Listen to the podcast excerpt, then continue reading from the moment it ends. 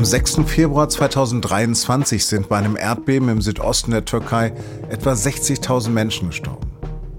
Ein Jahr danach ist die Region noch immer in Trümmern. Und viele Überlebende leiden an posttraumatischen Störungen. Es gibt kein Zurück in das Leben zuvor, so hat es SZ-Türkei-Korrespondent Raphael Geiger gesagt, der das Gebiet gerade wieder bereist hat. Sie hören auf den Punkt den Nachrichtenpodcast der Süddeutschen Zeitung. Am Mikro ist Lars Langenau. Herzlich willkommen. Vor genau einem Jahr, da hat um 4.17 Uhr in der Nacht im Osten der Türkei und im Norden Syriens die Erde gebebt. Hunderttausende Gebäude stürzten damals Sekunden später ein, wie von Augenzeugen aufgenommen, hier in Malatya. Es waren gewaltige Erdstöße, bei denen in beiden Ländern Tausende unter den Trümmern verschüttet begraben wurden. Tagelang durchkämmten Retter die Tonnen von Schutz in der Hoffnung, Menschenleben retten zu können. Doch etwa 60.000 Menschen sind damals gestorben. Nachrichtenagenturen berichten auch von 53.000 Menschenleben, Ärzte hingegen von bis zu 120.000 Toten. Niemand weiß das so genau, niemand wird es hier wissen. Die Bilder jedenfalls waren schrecklich. Mir in Erinnerung ist der leere Blick eines Vaters, der die Hand seiner toten Tochter hält, die aus Trümmern ragt.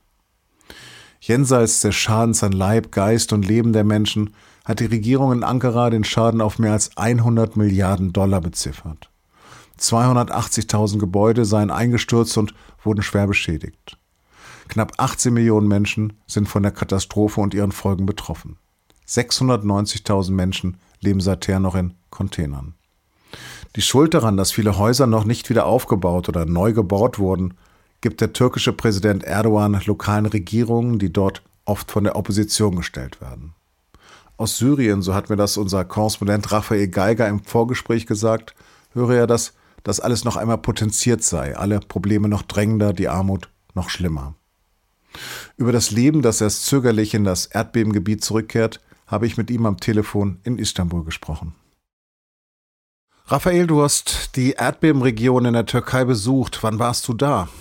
Lars, ich war in der vorvergangenen Woche da, also jetzt vor dem Jahrestag. Ich war im Laufe des letzten Jahres immer wieder dort und äh, wollte jetzt nochmal nachsehen, wie die Lage ein Jahr nach dem Beben ist. Und ähm, ja, muss sagen, es ist immer noch überwältigend. Man fährt immer noch ähm, stundenlang durch die Region. Es ist ja ein Gebiet mehrere hundert Kilometer lang oder breit.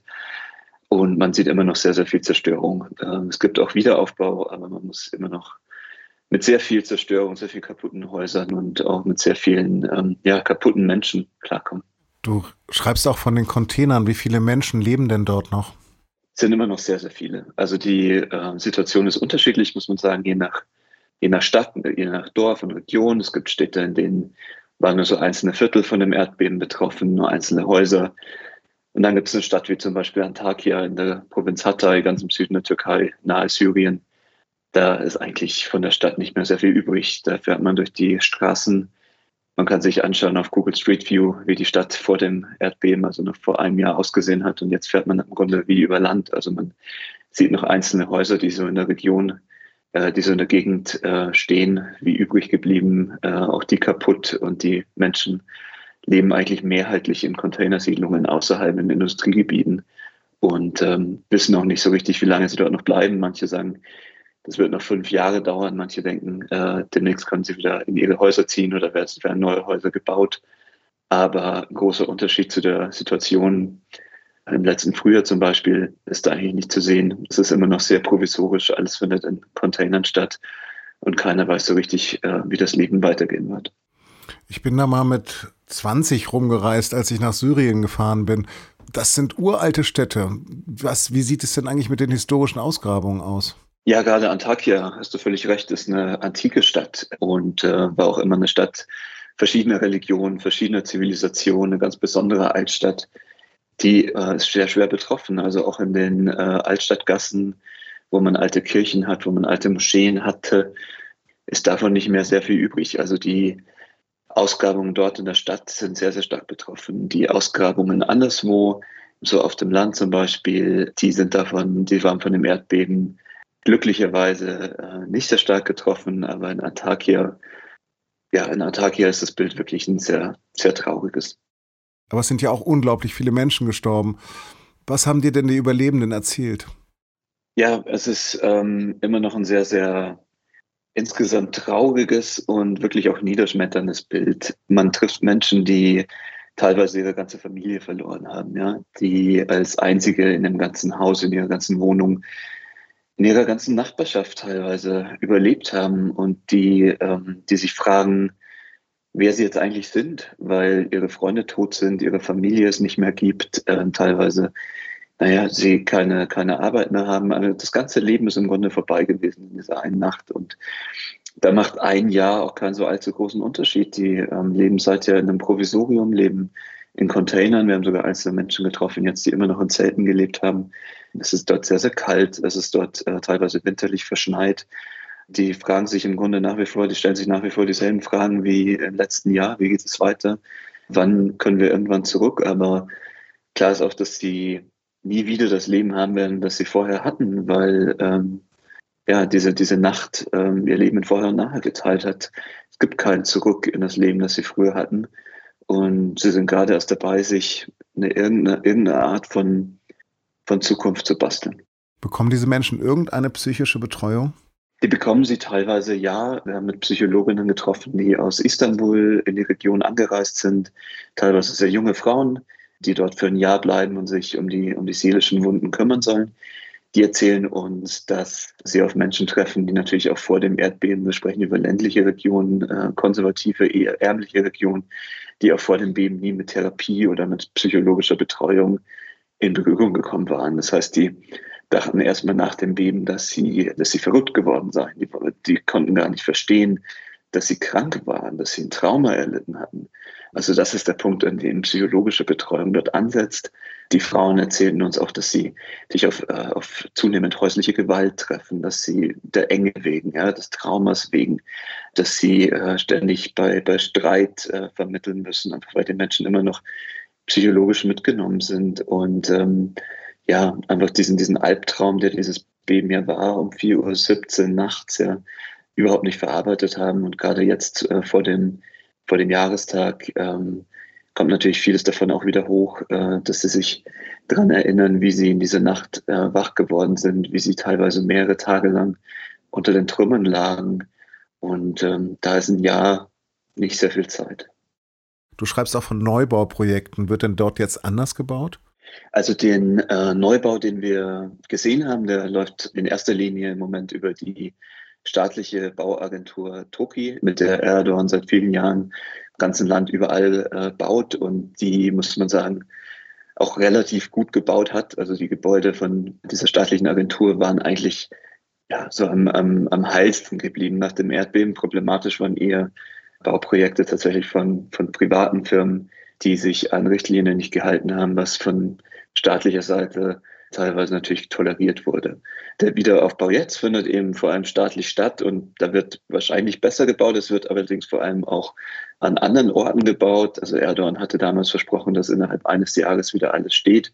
Davon kann überhaupt keine Rede sein. Ähm, der Wiederaufbau ist ein riesiges Unterfangen und beginnt gerade erst. Man muss sich einfach vorstellen, dass dieses Erdbebengebiet, ähm, das reicht durch halb Deutschland. Also es, äh, wenn das in Frankfurt anfängt, ist es in Berlin noch nicht zu Ende.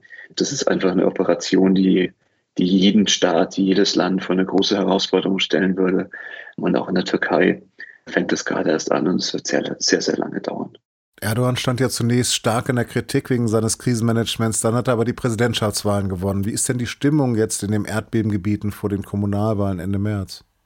Es kommt darauf an, mit wem man spricht. Menschen, die schon immer zur Opposition geneigt haben, sind der Meinung, dass Erdogan bei den Kommunalwahlen abgestraft werden wird, aber nicht er selbst, sondern seine Partei und die, also seine Vertreter vor Ort, denn die Leute eben das Krisenmanagement oder auch die, die, die Fehler bei den, bei den Baugenehmigungen vor dem Erdbeben anlassen als ihm, als seiner Person. Erdogan selbst ist jetzt gerade wieder im, im Erdbebengebiet unterwegs und macht natürlich das, was er immer macht, nämlich äh, er weiht Gebäude ein, wieder aufgebaute Gebäude, erste Wiederaufbauprojekte und verkauft äh, seinen erfolgreichen Wiederaufbau. Und bei seinen Stammwählern kommt das auch gut an. Die sind nach wie vor davon überzeugt, dass Erdogan sich kümmert, dass Erdogan der Staat ist und dass der Staat ihm geholfen hat.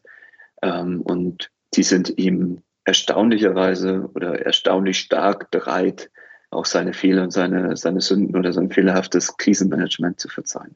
Raphael, hab herzlichen Dank. Danke dir, Lars. Eines der wichtigsten deutschen Ziele beim Klimaschutz ist der Kohleausstieg. Der soll bis 2030 vollzogen sein. Bereits in sechs Jahren sollen dann 80 Prozent des Stroms aus erneuerbaren Energiequellen stammen. Aktuell ist das bei etwa mehr als der Hälfte der Fall. Ersetzt werden sollen die Kohlekraftwerke durch wasserstofffähige Gaskraftwerke. Weil aber der Bau und Betrieb dieser klimaneutralen Kraftwerke finanziell nicht so attraktiv ist wie andere Kraftwerke, will sie die Bundesregierung fördern. Darauf hat sich die Ampelregierung am Montag geeinigt. Allerdings muss die Förderung noch mit der EU-Wettbewerbskommission in Brüssel abgestimmt werden. Ab Mittwoch früh will das Bodenpersonal der Lufthansa streiken. Dazu hat die Dienstleistungsgewerkschaft Verdi aufgerufen. Betroffen sein werden wohl die Flughäfen Frankfurt am Main, München, Hamburg, Berlin und Düsseldorf. Der Streik soll gut 24 Stunden dauern. Ziel ist eine Gehaltserhöhung von 12,5 Prozent plus einem Inflationsausgleich von 3000 Euro für die rund 25.000 Beschäftigten des Bodenpersonals.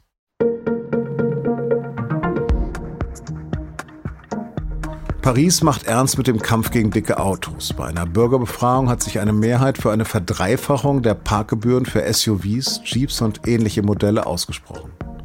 Pro Stunde sollen im Zentrum künftig 18 Euro Parkgebühren fällig werden. Allerdings lag die Beteiligung an der Abstimmung nur bei knapp 6 Prozent. Die Bürgermeisterin der rot-grünen Pariser Stadtregierung hat das Ergebnis der Abstimmung jedenfalls begrüßt. Paris sei, Zitat, die Avantgarde einer Bewegung. Viele andere Städte würden sicher nachziehen. Wo das überall diskutiert wird, lesen Sie in der SZ vom Dienstag. Ein Link dazu finden Sie auch in den Show Notes. Redaktionsschluss für Auf dem Punkt war 16 Uhr. Produziert hat die Sendung Emanuel Pedersen. Vielen Dank fürs Zuhören und bis morgen.